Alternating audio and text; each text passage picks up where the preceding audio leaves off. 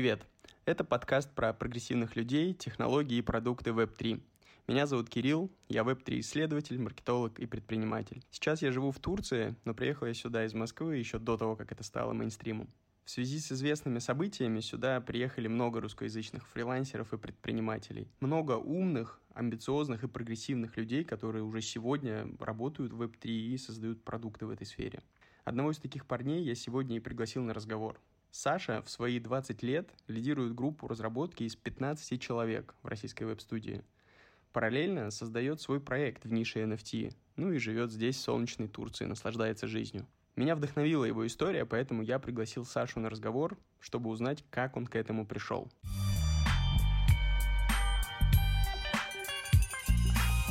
Саша, привет! А, привет. Давай начнем с тобой с начала. Расскажи, откуда ты приехал в Турцию, чем ты вообще занимаешься? А, в Турцию я приехал из Москвы 4 месяца назад. А, собственно, это, в принципе, третий мой город, в котором я живу. До этого был Смоленск.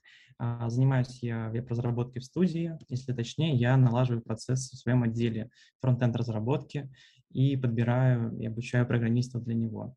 При этом я веду свои проекты параллельно нему. А что за студия? Можешь чуть больше деталей дать? А, классическая веб-студия из Москвы, я здесь, наверное, не буду называть, назвать, э, называть ее. Uh-huh. Просто веб-студия, делаем сайт, приложение, я в ней ответственен за а, разработку интерфейсов. А у тебя, значит, есть какая-то команда, правильно, которую ты лидируешь? Да, у меня отдел, там 15 человек, и, соответственно, я их собеседую в эту команду и ее развиваю. Круто, 15 человек. А сколько тебе лет? Скажи. Мне 20. 20 лет, да. Я, я естественно, знал о, о том, сколько тебе лет. Важно было, чтобы ты объявил это нашим слушателям. В 20 лет лидировать э, команду разработки из 15 человек, собеседовать, нанимать людей — это респект. Э, на каком языке ты пишешь? Тоже давай проясним. Uh, в, моем стеке основной язык JavaScript, помимо него я знаю различные фреймворки, и плюс э, Web3 технологии, uh, тоже фреймворки, плюс немного Rust. Окей. Okay. Понял.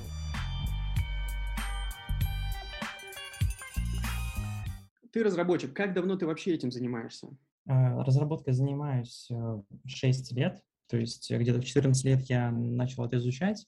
Сначала делал какие-то сайты для знакомых, потом я начал работать на фрилансе. В 17 открыл ИП, пошел работать с компанией, и сейчас вот в ней продолжаю работать уже. То есть у меня был в ней карьерный рост от разработчика до лида, и сейчас вот head of front. Ага, а ты где-то учился этому? Как ты вообще э, получал этот навык? А, я обучался самостоятельно, то есть, в принципе, в интернете куча разных статей, видео. А, я просто брал какую-то какую технологию, делал на ней свой сайт, как-то развивал его. Uh, у меня, в принципе, изучение технологий, оно всегда шло параллельно с каким-то своим проектом. То есть мой один из первых проектов это был мой личный блог, в котором я писал про то, как монтировать ролики и загружать их на YouTube. Там где-то было в пике 300 посетителей в день, если не ошибаюсь. Uh, собственно, этот сайт я делал полностью с нуля сам, и на нем тренировался, как бы технологии делать. Mm-hmm. То есть, получается, профильного образования классического у тебя в этой теме нет. А на кого ты учился вообще? И учился или где-то? А, я нигде не учился. После школы я просто продолжил работать. На тот момент у меня уже был стабильный доход на фрилансе. Вау. Слушай, а как это, как ты принял это решение не идти в университет? То есть не было ли какого-то давления общества или, там, не знаю, родителей, что, мол, как это так, после школы не идти учиться? Ну, на самом деле оно было, наверное, там за 2-3 года до того, как я закончил школу, то есть я тогда уже знал, что не хочу, но, в принципе, по мере того, как а, подходило то время, когда нужно было какие-то документы подавать на ВУЗ, а, все больше и больше было понятно, что мне это не нужно, то есть я просто не видел необходимости. Плюс образование в российских вузах, мне кажется, не очень качественное, и какие-то, ну, нет каких-то таких вузов, которые мне были бы интересны. И, в принципе, сейчас я смотрю на ровесников, которые еще доучиваются, и которые, а, у которых, в принципе, очевидно, будут какие-то сложности с поиском работы, скорее всего, потому что они пока не имеют какого-то опыта. Mm-hmm. И как бы я думаю, что я сделал правильный выбор. То есть, по сути, получается, что ты начал самостоятельно учить разработку, не пошел учиться в какой-то классический университет, вуз, и за 7 лет дорос до позиции тим лида, можно сказать, так? Ну, тут корректнее сказать Head of Front, да, потому что Team Lead у меня был где-то в 17, а сейчас это чуть повыше. То есть сейчас я обучаю других тем лидов.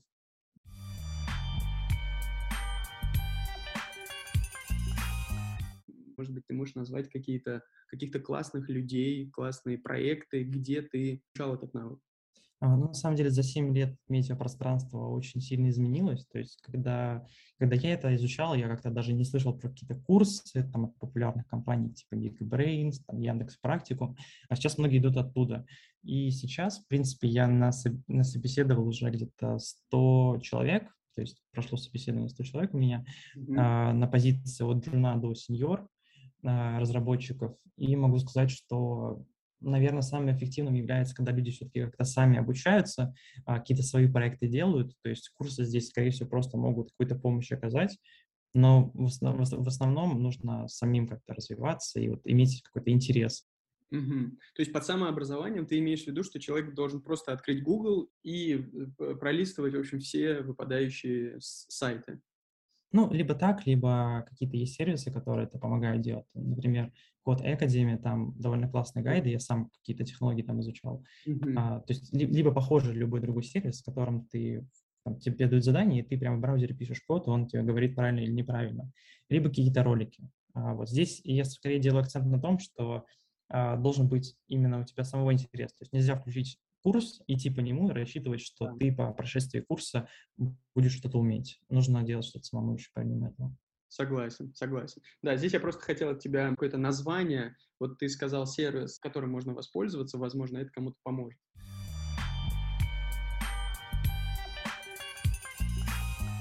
Как ты из э, фронтенд разработки, в которой у тебя кажется, что все хорошо, перешел или переходишь в Web3? Как ты вообще познакомился с новым вот этим дивным миром? В принципе, про блокчейн я знал давно, то есть э, вот история 17-18 года про биткоин, в принципе, вот меня тоже коснулась, у меня были какие-то монеты, но особо я, я с этим не работал. А в прошлом году э, я начал активно работать с Web3, у меня, в принципе, история сложилась так, что я был частью комьюнити реселла, у меня были знакомые, которые занимались перепродажей, то есть покупкой каких-то редких кроссовок, редких вещей за меньшие деньги и последующей продажей подороже. Mm-hmm. Я делал софт э, для того, чтобы автоматически покупать редкие какие-то вещи э, прям по стоимости вот прямо с сайта, то есть очень быстро их покупать. Mm-hmm. Соответственно, в прошлом году был спад этой индустрии, и вот вместе с этим комьюнити, с моими знакомыми, эта вся индустрия начала постепенно перетекать в NFT, потому что ну, просто, то есть люди перестали получать деньги с кроссовок, они что-то искали, и параллельно этому развивался NFT. И там, в принципе, смысл был похожий, что можно было покупать что-то редкое дешевле, продавать это дороже. И вот в сентябре, октябре, ноябре мы активно начали этим заниматься. То есть я а, какие-то токены, то есть я, у нас прям был календарик, мы вели редкие дропы, участвовали в них. А если это был какой-то супер хороший дроп, можно было а, там, заработать с него там, 30 саланы, 40. То есть на, на тот момент можно пересчитывать как одна салана 10 тысяч рублей. Uh-huh. А, там, 30 саланы, 40 салан. Если это просто какой-то не очень хороший дроп, можно было пофлипать их, то есть там, за меньшую цену купить, за большую продать. Тоже там 5, 6, 7 саланы можно было за вечер заработать. Это вот был прям очень-очень такой хороший, яркий период э, для, для NFT. Можно сказать, хайп NFT. А, да, именно так. Окей. Ты здесь рассказывал про то, как вы в комьюнити увидели возможность э, покупать редкие вещи подешевле и продавать подороже. Э, но NFT ведь это новая технология, она в этом нужно разобраться, это нужно изучить. Как вы это делали? Как вот лично ты понимал, как, как это все работает? Может быть, ты читал какие-то статьи или, опять же, смотрел какие-то видео? В принципе, как и везде, то есть просто начинается с поисковой строки, ты гуглишь какой-то вопрос, находишь статьи, находишь, например, людей, которые пишут об этом, смотришь их статьи, то те же самые ролики на ютубе, те же самые подкасты, как мы сейчас пишем. А, то есть так вот погружался. Больше всего, наверное, дали а, движение, это DAO, сообщество, то есть а, были DAO в Discord, ты вступаешь, там чатик, и там всякие анонсы. И там люди знающие, во-первых, обсуждают это, во-вторых, какие-то публикуют, там, такой дроп будет скоро, он очень хороший. А, плюс в Твиттере можно подписаться на людей, которые, которые либо популярны, а, либо просто какие-то публикуют э, новости, тоже это полезно. Больше всего мне дали именно DAO-сообщество в Дискорде. Если бы я начинал сейчас следить за NFT, а, я бы вот с них начал. Угу. Это вот классный, классный совет для тех, кто сейчас будет погружаться в сферу.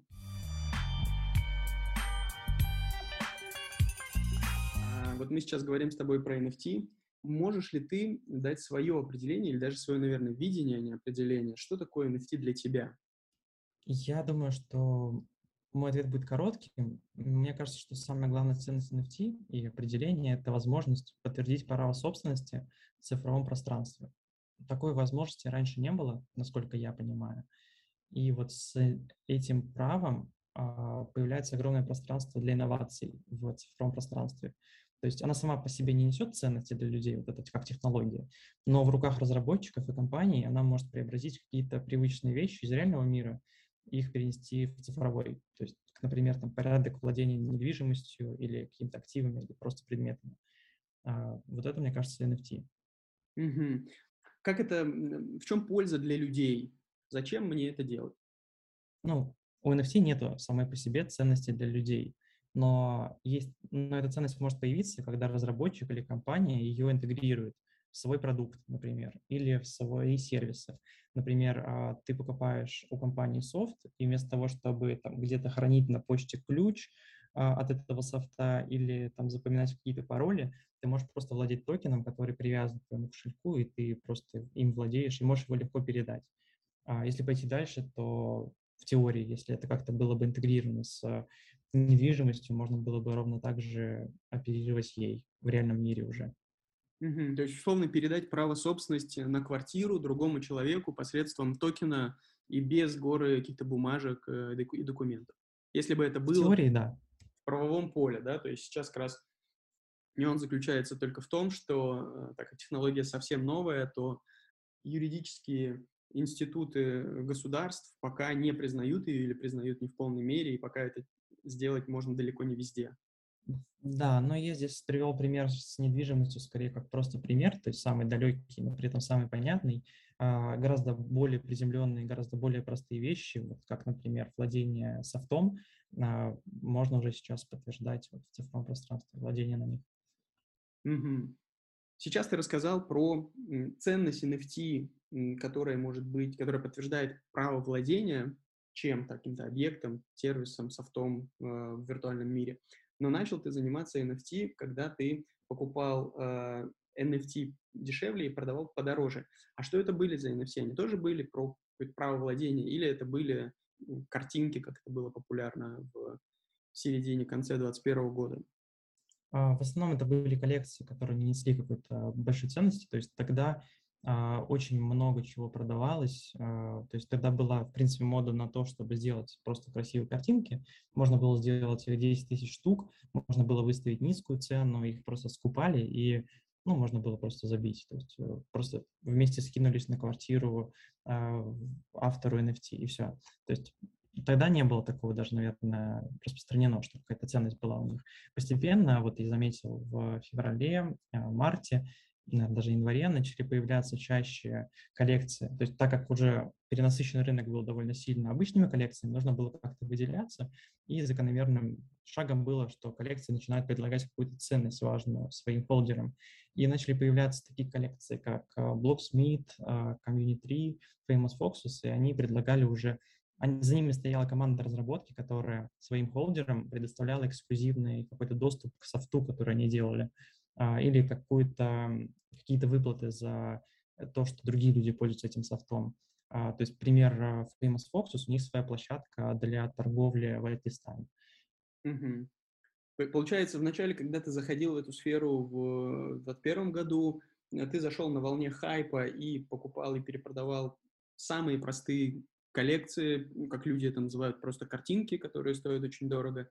А сейчас эта сфера трансформируется, и за картинками стоит уже не просто картинка, а ключ к чему-то, доступ к чему-то.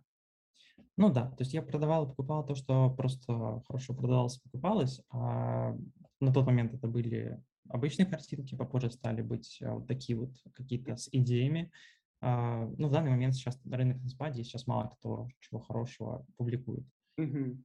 Слушай, давай про цифры чуть. В момент хайпа а, там же какие-то бешеные были заоблачные цифры, там какая-нибудь одна картинка стоила каких-то просто невероятных денег, а, одну NFT можно было купить за, как ты, собственно, приводил пример, а, за 0,5 салан или там одну салану, или неважно, там в какой-то валюте, и продать там сильно-сильно x100, x, x200. Можешь привести какие-то пример, за сколько там это все покупалось, а, сколько продавалось? Да, давай расскажу.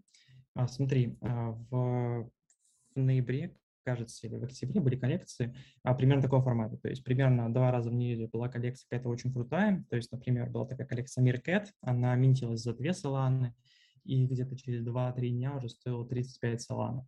То есть э, на тот момент Solana это 150 баксов, то есть, ну, можно представить. То есть, mm-hmm. в, в любом случае это получается x15, x16 к депозиту.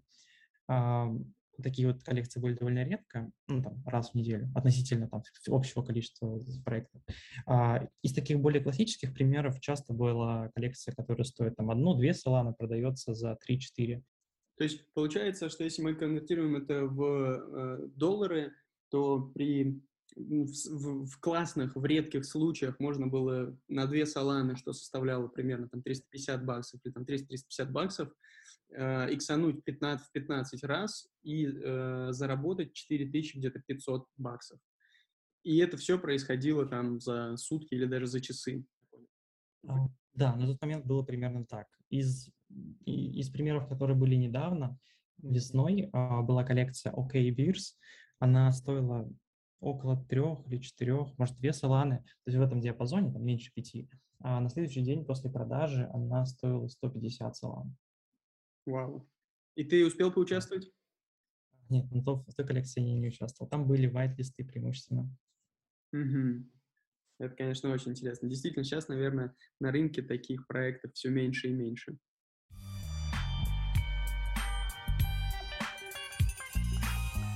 Расскажи про свой проект Web3. Что за историю ты сейчас делаешь?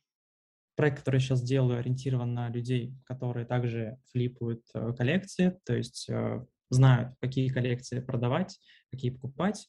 Э, и, соответственно, этот софт, который я делаю, он э, автоматизирует покупку, то есть позволяет купить э, в сотни раз быстрее, чем обычно это люди делают через интерфейс. Соответственно, это для прям супер продвинутых людей, которые знают, какую коллекцию нужно купить. Потому что, ну, как правило, если, если применить на какую-то коллекцию не ту, то можно очень сильно пролететь. А, вот. Плюс, если эта коллекция не слишком востребована, ее можно не покупать на менте, посмотреть, как она ведет себя дальше, и на вторичном рынке ее уже пофлипать тоже через софт. То есть он автоматически может а, купить а, какой-то NFT, если она ниже определенной суммы. Например, кто-то за, занизил цену, чтобы быстрее продать. Mm, Интересная фича. То есть, получается, здесь я услышал две ценности. Первое — это человек может очень быстро, там, за доли секунды купить NFT, которая вот прямо сейчас минтится, а вторая ценность — это он может поставить условный э, ордер на покупку, или, кстати, а будет ли ордер на продажу? Э, да, это тоже можно сделать, то есть это, это планируется сделать в софте. А, то есть такие фичи присутствуют. Это интересно. Вот если с ордером на покупку и продажу мне, в принципе, все понятно, если я там хочу продать свою какую-то NFT за какую-то цену, я просто поставил и не думаю об этом, не сижу, не мониторю рынок. А, вот прояснить чуть-чуть проблему а, быстрой покупки NFT там за доли секунды. То есть действительно ли там прям решают секунды, то есть там прям можно какие-то деньги гигантские заработать за секунды или ну, значительные, и поэтому этот софт будет нужен людям. Uh, да, к примеру, uh, последняя коллекция, про которую я говорил, OK Beers, которая сделала там, X50, то есть там с двух-трех салан поднялась до 150, ее было очень сложно взять, потому что большая часть ее стока ушла на whitelist, и там буквально 500 или там 1000 тысяча токенов остались на паблик. И, соответственно, когда ну, ты видишь у Твиттера проекта 500 тысяч подписчиков, или сколько там было, несколько сотен, ты понимаешь, что вот эти 500 токенов очень быстро заберут. Угу. И в таких случаях нужен софт, конечно. Интересно. И как ты, как давно ты делаешь этот проект? Ты, ты, ты его делаешь вообще один, сам все пишешь? На какой сейчас стадии все? Проект я делаю сам. На, начался он в марте, с, планирование было в марте, в апреле активная разработка, в мае там, дополнительные модули выходили. Сейчас проект на бета-тестировании, то есть а, запуск планировался раньше, но из-за спада рынка сейчас мало дропов, и я принял решение пока просто развивать комьюнити, тестировать софт, развивать его, чтобы релизнуть уже в период, когда, когда NFT снова, когда коллекции будут снова выходить чаще, хорошие. Угу. Кстати, э, как называется там, мы не сказали, по-моему, про это. А, софт называется Синтия. Синтия. Интересно, это э, есть какая-то какая история у этого названия? А, история очень простая, просто красивое название — это синоним к слову «луна» на английском. А-а-а. Одно из поэтических, поэтических названий. В принципе, да. Yeah. Мне, мне как маркетологу всегда интересно, как кто придумывал какие-то названия, потому что за ними обычно есть какие-то интересные истории. Но вот у тебя, кстати, тоже а, такая логическая цепочка, как ты это придумывал, поэтическое, красивое название. Луны. Да, я просто подумал о том, что вот обычно говорят про коллекции или про какую-то валюту uh, to the moon, и я подумал, что да. что-нибудь с Луной нужно. А, вот даже как. Слушай, ну вот видишь, какая интересная связь. Правильно, то есть твой софт э, созвучный со словом «луна» дает возможность отправиться, собственно, на эту Луну. Понятно. Я правильно понял, что ты его делаешь абсолютно один. Ты сам пишешь код, ты сам развиваешь комьюнити, все сам. Да, на текущий момент именно так. Почему ты принял такое решение? Тебе просто в кайф сейчас пройти все эти этапы или другая здесь идея? А, ну, я здесь начну, наверное, что, в принципе, понятие, когда делаешь сам проект, это ну, имеет название инди-хакинг, а, когда люди делают какие-то свои идеи, а, как правило, как правило, на раннем этапе они их делают сами, чтобы проверить идею а, без привлечения какого-то большого количества финансирования и не, чтобы потом не зависеть уже там, от инвесторов, например. Mm-hmm. А, и в контексте NFT это очень классно работает, потому что как раз если я сейчас сделаю коллекцию, доделаю ее а, и опубликую, а, я привлеку как раз финансирование за счет токенов NFT. И таким образом смогу финансировать дальнейшую разработку и привлечь, возможно, уже других а, людей, каких-то более узкоспециализированных. Угу. А кто, кто у тебя эти токены будут покупать? Давай раскроем эту тему а, токены покупают как раз пользователи, то есть те люди, которым а, либо нужно пользоваться софтом, либо те люди, которые считают, что этот софт будет востребован позже и поднимется в цене, поэтому стоит его купить по этой цене сейчас. Угу, то есть я покупаю твой э, NFT, который дает мне доступ к твоему софту. Э, таким образом, я тебя финансирую, финансирую развитие твоего проекта, при этом имею доступ к софту, чтобы там, вставлять ордера на покупку или продажу, что ты хочешь сделать в будущем, ну и, соответственно, покупать очень быстро NFT. Да, все верно. По большей части люди, скорее всего, будут покупать, чтобы самим пользоваться, потому что такой софт довольно быстро окупается, то есть э, стоимость токена, скорее всего, будет в районе э, а, 5, может быть, 7 салан. Э, ну и, как я уже выше говорил, такое количество токенов довольно быстро окупается, если коллекция хорошая. Просто сейчас их мало. Угу будет ли этот проект массовым, или сколько ты планируешь выпустить токенов. То есть, с одной стороны, тебе твоя же задача получить как можно больше финансирования для того, чтобы расти быстрее. С другой стороны, эта штука нужна далеко не всем, и она имеет какую-то редкость. Вот как ты будешь э, этот баланс искать? Я, в принципе, определился почти что со стоком, а, то есть с тем, сколько будет токенов, это, а, скорее всего, 500.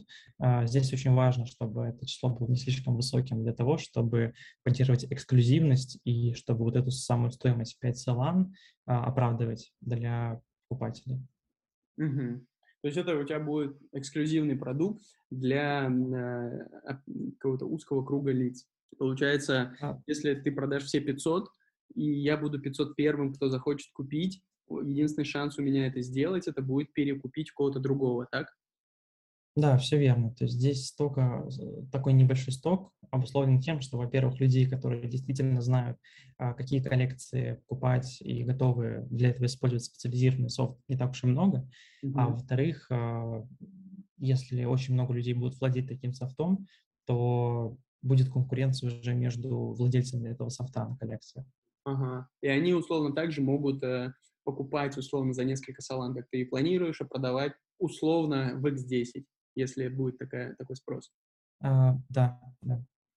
А ты будешь получать роялти с этих продаж? А, да, там можно выставить на коллекцию роялти, и, скорее всего, будет в районе 10%. Такая распространенная ставка. Да, классика для маркетплейсов всех. Понятно, то есть ты тут еще и будешь зарабатывать на роялти. Круто, круто.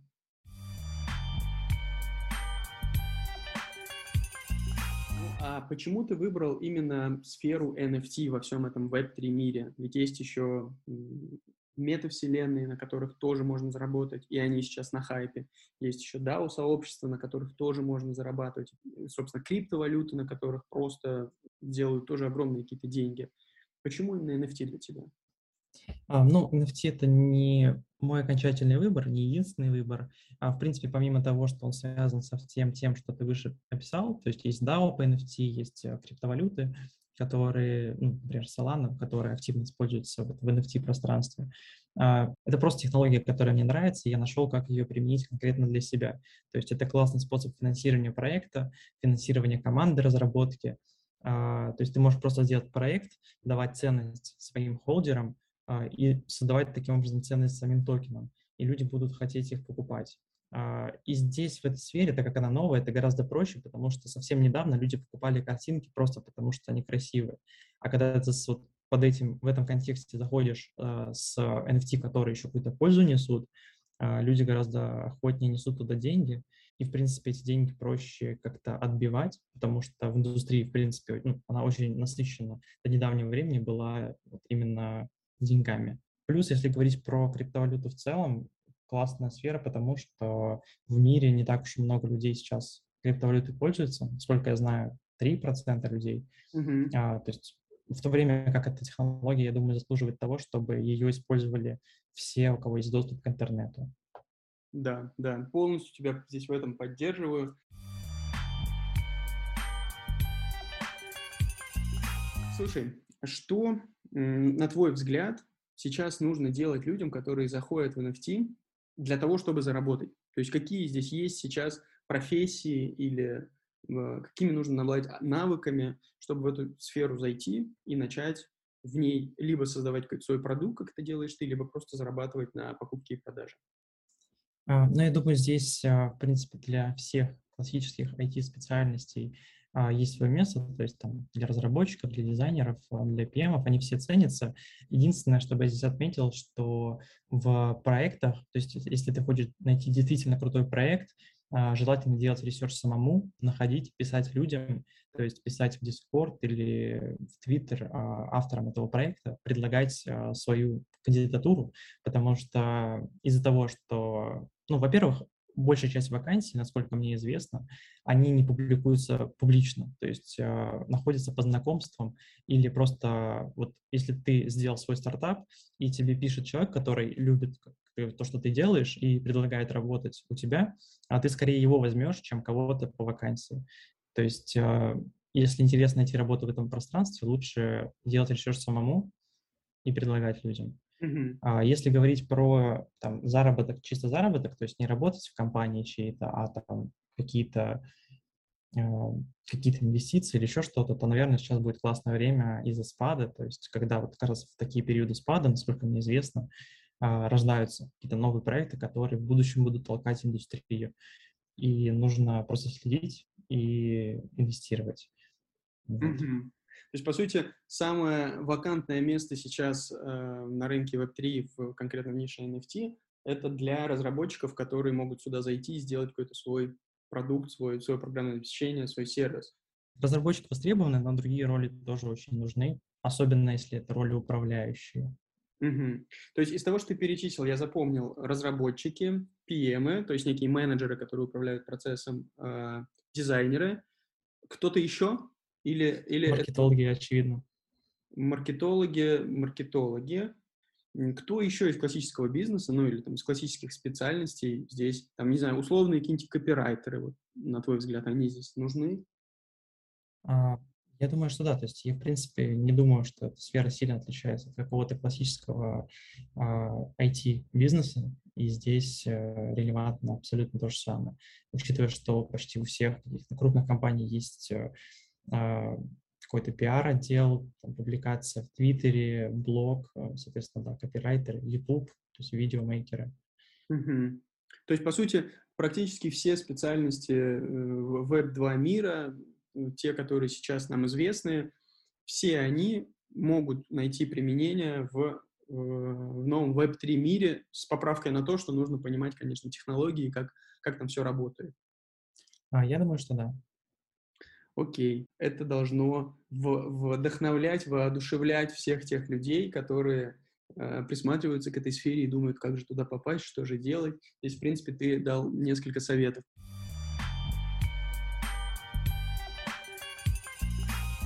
Последний, наверное, здесь вопрос по теме. На твой взгляд, какая разница, и есть ли она вообще в доходах у, давай сейчас а, разделим, у людей, которые идут работать в найм, в Web3, условный дизайнер, он раньше делал интерфейсы, там для обычного какого-то, не знаю, проекта, для какие-то сайты, а тут он начал делать интерфейсы или рисовать э, NFT для Web3 проекта. Будет ли отличаться его доход и во сколько раз? Если да. Я думаю, что будет, э, конечно, зависит от проекта, но просто из-за того, что таких специалистов меньше сейчас, и то, что, ну, по крайней мере, до недавнего времени э, любой NFT-проект, он окупался и приносил денег больше, чем какой-то стандартный там сайт или какой-то еще проект. А, ввиду этого, да. А, думаю, со временем эта разница будет уменьшаться, хотя, может быть, снова будет сейчас какой-то рынок открываться, то есть там какой-нибудь а, какая-нибудь новая ниша внутри NFT появится, может, в ней еще больше денег будет. Но в целом, думаю, да, здесь востребование специалистов, поэтому больше платят. Угу. На твой взгляд, какой пример разброс цен? Это на 30% больше, на 50, на 150? А, здесь о цифрах сложно судить, потому что Web3, так как проекты, а, проектов много, они довольно нишевые, и опять же людей обычно ищут по знакомствам на фрилансе. Очень сложно вести статистику, поэтому здесь, наверное, сложно сказать. Но я думаю, что это очень сильно разнится.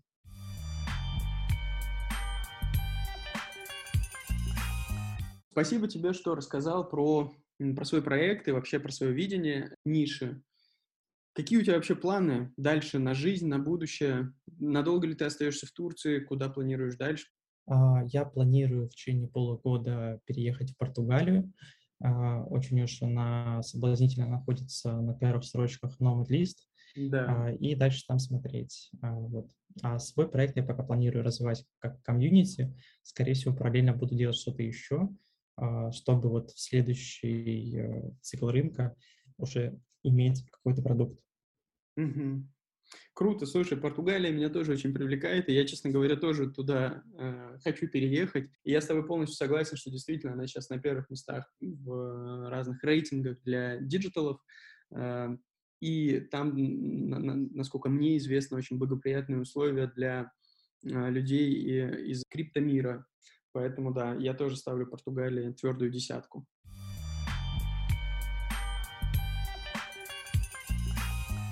Саша, спасибо тебе за разговор, за то, что выделил время, пришел, поделился. Все... Да, спасибо, что позвал.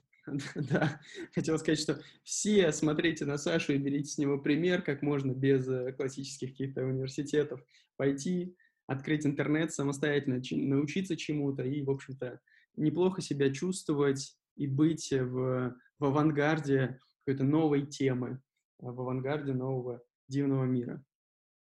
А, да, я веду также Твиттер, а, стараюсь там публиковать какие-то новости и какие-то темы актуальные тоже можно черпать оттуда. Все ссылки, кстати, на мои соцсети, на Сашин и даже на Сашин проект будут в описании, поэтому можно будет открыть, почитать и, конечно, подписывайтесь на нас. Спасибо тебе. Пока. Пока.